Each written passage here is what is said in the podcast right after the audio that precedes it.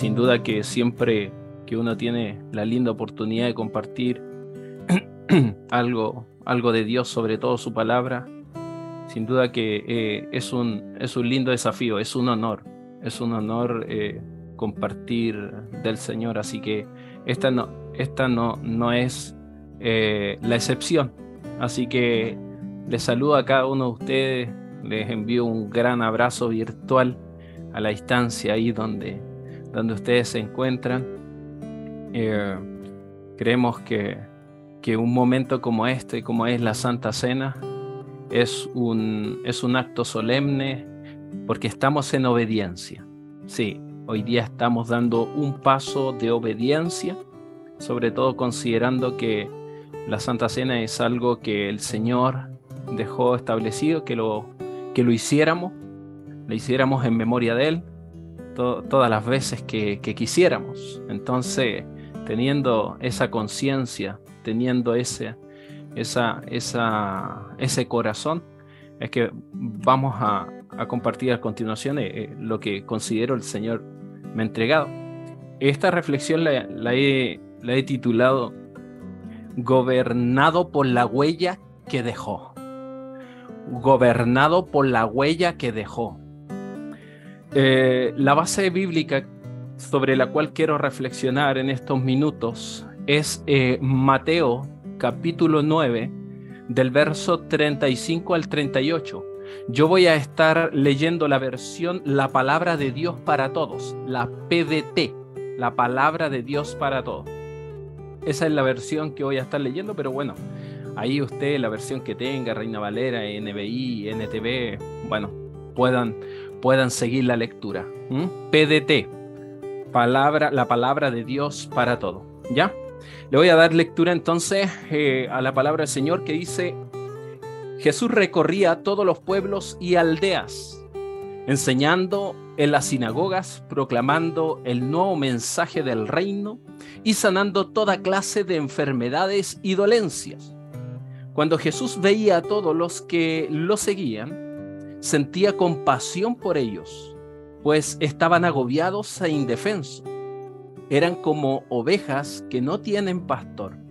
Entonces Jesús les dijo a sus seguidores, la cosecha es mucha, pero los trabajadores son flojos. No, son pocos, dijo. la, cosecha es mucha, pero los trabajadores son pocos. Por, por eso, pidan al Señor, dueño de la cosecha, que envíe trabajadores para recogerla. Amén. Vamos ahora. Señor, te damos gracias por, por lo que ya está sucediendo. La Santa Cena es un acto solemne y lo que esperamos nosotros como hijos, como invitados a tu mesa, son ricas bendiciones por parte del Espíritu Santo que es el agente activo aquí en mi corazón, en el corazón de la iglesia y en medio de cada uno de nosotros. En esta hora, Señor, eh, Permíteme compartir tu palabra de una manera entendible, clara y que por supuesto cuando, cuando ella es compartida, que el Espíritu Santo esté trabajando en cada corazón, en cada conciencia conforme a tu voluntad. Pero queremos ser llenos de tu presencia. Sí, queremos ser llenos, queremos desbordarnos de tu presencia, porque solo una vida llena no dará lugar a otras cosas. Recibe toda gloria y honra en el nombre de Jesús. Amén. Amén. Eh, mi querida familia, eh, sin duda que quizás muchos de ustedes han leído y releído este, este pasaje bíblico eh, de Mateo. Y la verdad que este, estos versos en el fondo vienen a ser un resumen de ese amplio ministerio que el Señor ya había comenzado a, desarrollar. Y hoy, en esta hora, lo que yo quiero destacar es algo relevante dentro de lo que fue todo el ministerio que, que, el Señor eh, realizó y que por supuesto a nosotros nos identifica hoy día con Él. Eh, vale decir que por supuesto que todo lo de Jesús es relevante Pero en esta ocasión, en el hoy, en el presente, hay algo que me llama la atención del Señor, lo que me ha, hecho clic, sobre lo cual en esta hora yo he desarrollado o, he elaborado esta reflexión. Y, de una u otra manera creo con todo mi corazón que el Espíritu Santo quiere conducirnos a nosotros para que para que podamos imitarlo. ¿Y a qué me refiero? Me refiero al, al tiempo, al tiempo eh, invertido que Jesús realizó en las personas. O sea, Jesús invirtió tiempo en las personas. Y esto no es otra cosa que una demostración que hizo Jesús estando aquí en la tierra, eh, desarrollando su ministerio, una demostración de una preocupación sincera que él tenía por los demás. O sea, cuando el Señor comenzó a recorrer los pueblos, las aldeas, cuando el Señor comenzó su ministerio, cuando el Señor comenzó a conectar con la gente, no es otra cosa que una, una preocupación sincera que él tenía. Claro, porque él sabía que él tenía lo que la gente necesitaba, ¿ya? Entonces la idea principal, dicho todo esto, es que Jesús a nosotros nos viene a ilustrar lo que hace un corazón que palpita la misión del Padre. Jesús viene a ilustrarnos eso viene a ilustrarnos ese corazón que viene a palpitar la misión del Padre. Ustedes podrían preguntar, ¿y cuál es la misión del Padre? Bueno, podríamos resumirlas en las palabras que muchos, eh, en, varios o varios de los eh, evangelistas, lo menciona Lucas, entre otros, ellos expresaron acerca de, de lo que era la misión y la visión de Jesús, que tiene que ver con buscar y salvar lo que se había perdido. Esa es la misión del Padre, buscar salvar lo que se había perdido. Por lo tanto, el ministerio de Jesús es la huella que un hijo de Dios debe seguir. Por eso es que quise titular Gobernado por la huella que dejó. Gobernado, es decir, conducido. Una vida guiada. Alguien que, alguien que sigue tal y tal dirección personas que están dispuestos a obedecer. Es una persona gobernada, ¿ya? En esta noche quiero hablarte de tres hechos claros que debe reflejar un cristiano que palpita la misión del Padre. Recuerden que si nosotros hoy día nos acercamos a la mesa hablando metafóricamente, es porque tú y yo fuimos invitados es porque tiempo atrás el Señor salió a nuestro encuentro. Es porque tú y yo fuimos llamados para identificarnos con el Padre identificarnos puntualmente con lo que tiene que ver con su misión, con lo que antes dije citando a Lucas, buscar y salvar lo que se había perdido. Por lo tanto, esa viene a ser para nosotros la huella que nos deja Jesús para que todos aquellos que se identifican con Él lo puedan, lo puedan seguir, lo puedan seguir. Pero dentro de esto, bueno, hay muchos hechos que debemos tú y yo reflejar. Pero en esta hora, mirando la base bíblica, solamente quiero detenerme en tres hechos claros que debe reflejar un cristiano que palpita la misión del Padre. Número uno, alguien que palpita la misión del Padre debe ser intencional en su caminar. Debe ser intencional en su caminar. Y, y Marcos oh, perdón, Mateo, bien digo, Mateo, vuelvo a leer el verso 35, dice, Jesús recorría todos los pueblos y aldeas enseñando en la sinagoga, proclamando el nuevo mensaje del reino y sanando toda clase de enfermedades y dolencia. Dice que Jesús recorría, Jesús recorría, o sea, iba de un lugar a otro. Él, él iba de un pueblo a otro. Él se movilizaba de una aldea a otra. Si tú miras después, cuando tengas tiempo, el capítulo 8 y el capítulo 9 de Mateo, te darás cuenta de que ahí se registran evidencias más que suficientes acerca de la autoridad de Jesús que tiene relación con un recorrido que él hizo siendo intencional en lo que hacía. Por ejemplo, yo solamente te leo los títulos. El capítulo 8, Jesús sana a un leproso, Jesús sana al siervo de un capitán, Jesús sana a la suegra de Pedro y a otras personas, Jesús calma la, tormenta, Jesús expulsa a unos demonios, Jesús sana a, a un paralítico, Jesús sana a mucha gente, a dos ciegos, a la hija de Jairo, a una mujer que estaba con flujo de sangre y mucho más. O sea, cuando el Señor comenzó su ministerio, él comenzó a recorrer las aldeas, los pueblos, pero sabes, lo recorría con intencionalidad. ¿Por qué? Porque Dios es intencional. El caminar de Jesús es intencional. Y lo que deja en evidencia estos títulos, estos hechos que Jesús comenzó a hacer mientras él recorría los pueblos y las aldeas, es nada más que dejar de manifiesto su autoridad. Dejó claro que efectivamente él era un mensajero autorizado de Dios.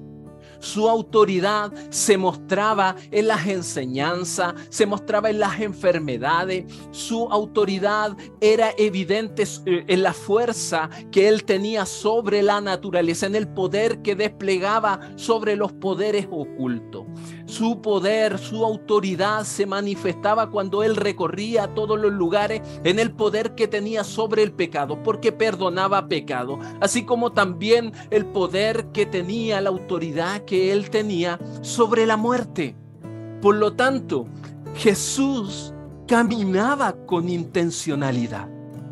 Era intencional en su caminar. Pero sabes, algo importante de decir es que la finalidad de esa autoridad manifestada por Jesús en su ministerio, la finalidad, el objetivo de recorrer los pueblos y aldeas, en ningún momento era para emplear juicios sobre la gente. En ningún momento era para levantarse en contra de los romanos y conquistarlos. En ningún momento es para su propio protagonismo o para sus intereses egoístas. Al contrario, Jesús ejercía una autoridad cuando recorría intencionalmente los pueblos y las aldeas. ¿Para qué? Para siempre hacer el bien a los demás. O sea, era intencional. Él fue intencional. Su caminar, su recorrido era intencional para hacer bien a los demás. Entonces, es así como tú y yo, nosotros que hoy día nos identificamos. Es, me parece me parece muy, muy elemental poder decir de que nosotros, hoy día que somos los representantes del Señor, los colaboradores de Él aquí en la tierra, somos aquellos que nos debemos levantar todos los días para ser intencional en nuestro recorrido, para ser intencional en nuestro caminar, para saber que esa autoridad que fue derramada sobre Jesús es la misma autoridad que Él mismo que él mismo puso sobre nosotros o puso sobre los que creyeron en él. ¿Para qué? Para que cumplieran la misión.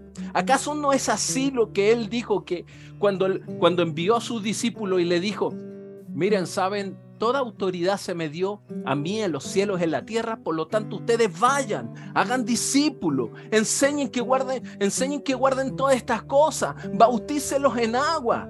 O sea, el Señor fue intencional y nos está llamando también a nosotros a ser intencional con nuestro caminar. Ahí donde tú te recorres en la mañana, cuando te vas de, camino a la casa, cuando te estás relacionando con los compañeros, cuando te estás relacionando en el trabajo, cuando estás en el banco, cuando estás en el supermercado, cuando estamos recorriendo nuestra ciudad, cuando estamos caminando nuestra ciudad, que nuestro levantar de cada día sea intencional. ¿Por qué? Porque el sentido de nuestra vida se llama Jesús. Por lo tanto, es su misión la que debemos llevar adelante. Jesús fue intencional en su caminar porque anhelaba hacer el bien a la gente. Y es así como él dijo, no vine para ser servido, sino que vine para servir. Entonces, como primer reflejo de aquel que palpita, de aquel que late su corazón por la misión del Padre, es que hay que ser intencional en el caminar. El segundo hecho claro que debe reflejar un cristiano que palpita la misión del Padre es que es noble en su mirar. Es noble en su mirar. Básicamente, hablar de alguien noble es hablar de alguien que actúa de buena fe. Es hablar de alguien que no tiene maldad, no tiene ninguna maldad. Lo que hace, no lo hace con doble intención. ¿Ya? Y el verso 36, solamente la parte A, le doy lectura que dice que cuando Jesús veía a todos los que lo seguían, cuando Jesús veía a todos los que lo seguían, pero marco el énfasis cuando Jesús veía. O sea, el primer punto me dice que, que Jesús recorría, era intencional en su caminar, pero a la vez también cuando él recorría, Jesús veía pero esa observación, esa mirada de Jesús no era una mirada superficial. Jesús veía a todos. Esa palabra ver ahí, ese, ese verbo en el original, tiene que ver con percibir mediante la vista. Tiene que ver con reconocer, con saber, comprender, conocer. Es decir, cuando Jesús miraba a la gente, él ya sabía lo que había en esa persona. Cuando Jesús miraba, observaba a las personas, era como que las personas quedaban al descubierto en su vida, en su conciencia, en todo su ser, ante los ojos de Jesús. Entonces él no los veía de manera superficial. Jesús no mira de manera superficial. Me viene a mi mente esas palabras del profeta Samuel, que, en un momento cuando tiene que ir a ungir, él dice, bueno, eh, eh, yo, nosotros los seres humanos miramos lo que está a, nuestra, a, nuestros ojos. Pero Jesús, o, o en ese caso Dios, Dios mira el corazón. O sea, la mirada de Jesús es más penetrante. Entonces, ahí en, Juan, cuando Jesús en Juan 3.3 dice que necesitan nacer de nuevo para ver el reino de Dios, cuando está dialogando ahí con, con Nicodemo, con este religioso que se acercó a él y que tenía la intriga de saber hablar, de saber de, acerca de, cómo nacer de nuevo, que él lo tomó literal, el Señor se lo explicó, o cómo, cómo realmente podíamos conectar con el Padre a la manera del Padre y tener una, una vida nueva, es donde vemos que, que Jesús lo que le está, eh, lo que está haciendo ver ahí es que toda persona que nace de nuevo no tan solo puede ver el reino de Dios, sino que eh, es como que recibe la implantación de una nueva vida. Toda persona que conecta con Jesús, que tiene un nuevo nacimiento a partir de lo espiritual, tiene la capacidad o va a desarrollar la capacidad por la ayuda del Espíritu Santo de ver todas las cosas del reino de Dios, de conocer, de discernirlas. Ahora, esto por supuesto no es algo automático. Esto es algo progresivo. Esto es algo que, que cada día en esa relación que vamos desarrollando con el Señor, por supuesto, se va, se va acrecentando. Pero lo que quiero destacar es que en ese nacimiento nuevo, nosotros recibimos la implantación de una nueva vida. Ojo, una nueva vida, no una mejorada, no una maquillada, porque el Señor no recicla, el Señor hace nueva todas las cosas. Por eso es que eh, muere el, el, viejo, murió el viejo JP y nació un nuevo JP cuando tuvo un encuentro con el Señor. Un, un, JP con un nuevo corazón, un JP con, con siendo una nueva, una nueva criatura. De modo que quien está en Cristo, nueva criatura es, dijo Pablo, las cosas viejas pasaron y aquí todas son hechas nuevas. Por lo tanto, esa nueva vida trae consigo una nueva sensibilidad y una nueva identidad. ¿Para qué?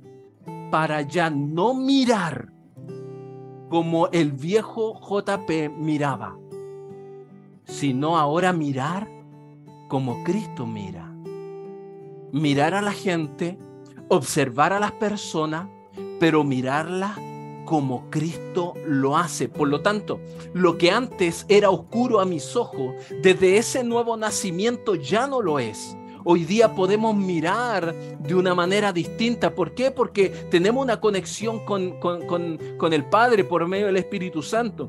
Hoy día tú y yo podemos comprender verdades quizás que, que nunca comprendimos acerca del Señor. Tú y yo hoy día podemos percibir verdades en nuestro corazón de una manera muy especial.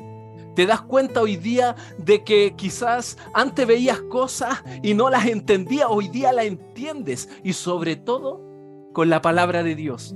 ¿A cuántos no le ha pasado que quizás por mucho intento que en un momento hicimos, por leer un pasaje bíblico, no lo entendíamos. Sin embargo, hoy día tiene sentido. Y claro, ¿por qué? Porque hubo un nuevo nacimiento que trajo consigo una nueva sensibilidad, trajo consigo una nueva identidad. Por lo tanto, eso debe provocar en nosotros como cristianos que mientras nosotros salgamos en nuestro día a día a recorrer y ser intencional, también seamos nobles para mirar Seamos nobles para observar.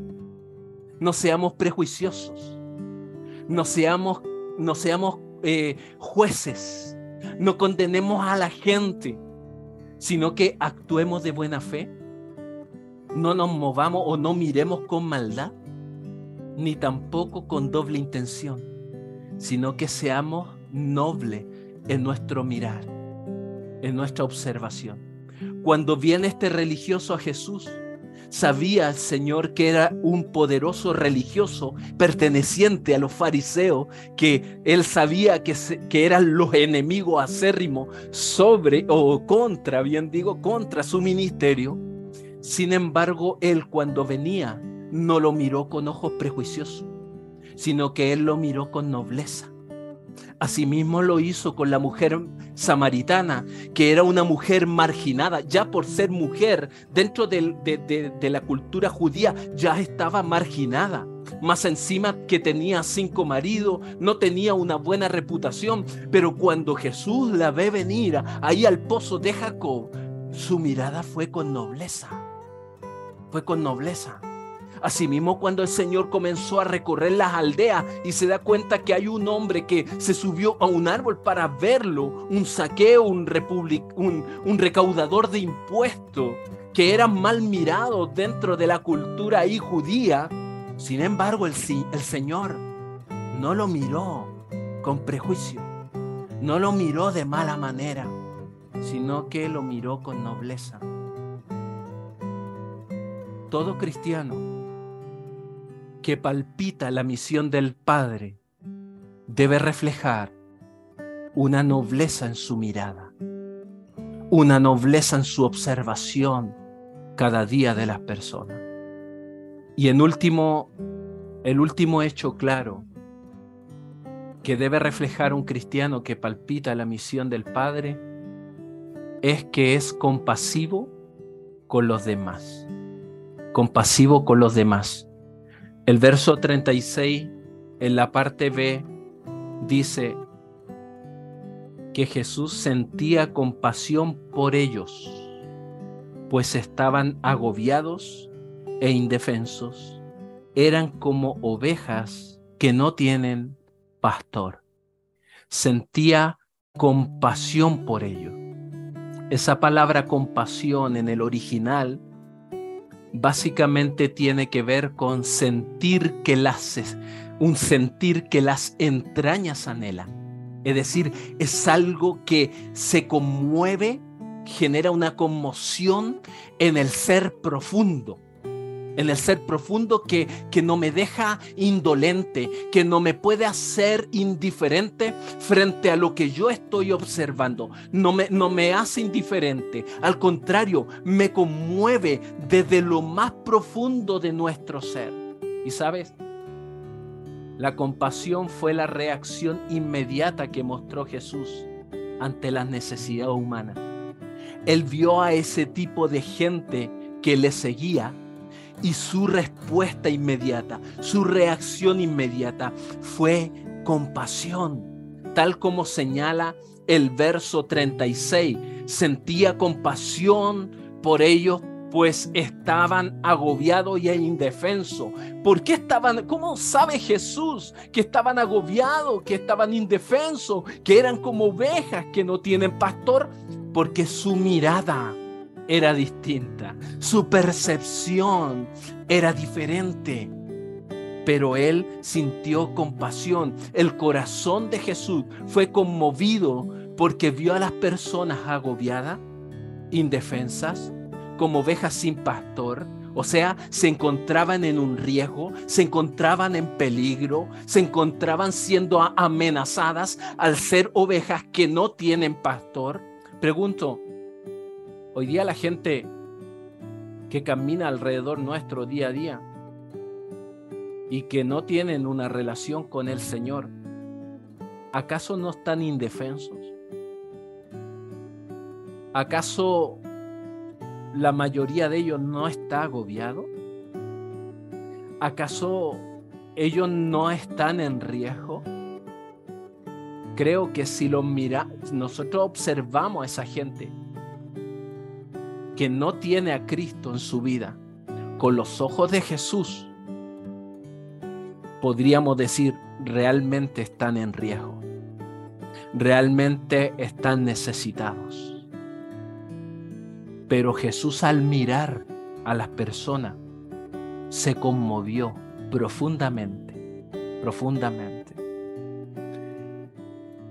Efesios 4:32 dice, sean amables y considerado unos con otros, y perdónense como Dios los ha perdonado a través de Cristo. Primera de Pedro 3.8 dice, todos deben ser de un mismo parecer, compadezcanse unos de otros, ámense como hermanos y hermanas, sean de un buen corazón y mantengan una actitud humilde. O sea, esta compasión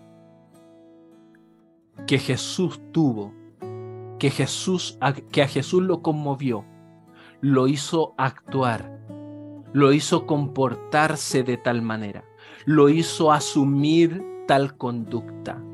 La pregunta a nosotros hoy día es, ¿mi conducta hacia los demás es una conducta compasiva? Es una conducta, es un comportamiento misericordioso. Es decir, hay amabilidad, hay consideración, hay, hay una muestra de perdón en lugar de venganza. Eh, estamos compadeciendo, es decir, estoy aplicando la misericordia, estoy demostrando el amor. Estoy reflejando tener un buen corazón y manteniendo una actitud humilde, decir lo que hoy día yo he logrado, lo que hoy día yo puedo ser, no me puedo jactar de nada, porque en nada yo he, hecho méritos para adquirirlo, en todo es el Señor y la obra del Espíritu Santo que ha venido a mí. ¿Cuál está siendo nuestra conducta? Frente a todo lo que estamos viviendo. Y si eso nos está movilizando a hacer algo. ¿Por qué? Porque sentir compasión no es simplemente lamentar, no es un sentir solamente. Recuerden lo que leíamos anteriormente, el Señor enseñaba, el Señor sanaba, el Señor predicaba y dio una lista de lo que hizo anteriormente, sanó leproso, sanó al siervo, sanó al siervo de un capitán, la suegra de Pedro, expulsó a demonios, o sea, hizo mil cosas el Señor. ¿Por qué? Porque miraba distinto, pero a la vez también era compasivo con los demás. ¿Sabes, iglesia, cuál fue el problema principal que afectó el ministerio de Jesús cuando él enseñaba, cuando él predicaba, cuando él sanaba en Palestina? ¿Sabes cuál era el problema principal? El mismo texto lo dice. La cosecha es grande, pero los obreros pocos. La cosecha era grande, pero los trabajadores flojos, o sea, no, poco. Los trabajadores, los obreros, poco. Y este problema que para el Señor o en el contexto del Señor era principal, sin duda que en nuestro presente también escasea. En nuestro presente también está presente valga la redundancia. En nuestro contexto hoy día también es un problema la escasez de obreros, la escasez de obreros, de tal modo que un motivo de oración necesario en nuestra temporada también debe ser lo que el mismo texto dice. El Señor es dueño de la cosecha pero debemos orar para que siga enviando obreros para recogerla. Es decir, Señor, tú que eres dueño de la cosecha, envía a obreros para que vayan a recogerla, para que vayan a buscarla. En otras palabras, hay mucha gente que hoy día necesita de Jesús. Hay mucha gente que hoy día está perdida envíanos, Señor, para que nosotros podamos rescatarla. Pónenos en gracia para que nosotros podamos ir a buscarlas. Ayúdame a reflejar esa, esa actitud. Ayúdame a reflejar lo que un cristiano debe reflejar, un cristiano que palpita tu misión, es decir, poder caminar cada día con intencionalidad, mirar a las personas y verlas con una nobleza, es decir, eh, de buena fe, no con mala intención, eh, no con doble intención, no con maldad, sino mirarlas con ojos compasivos, Señor. ¿Por qué? Porque es gente indefensa, porque es gente que si no te tiene a ti no tiene nada, porque es gente que en su alma está pidiendo por un socorro mas tú me tienes a mí, mas tú tienes a Casa Familia Renuevo para rescatar a la gente. ¿En qué estamos invirtiendo el tiempo? Porque el tiempo que invirtió el Señor fue en las personas porque manifestó en todo momento una preocupación sincera.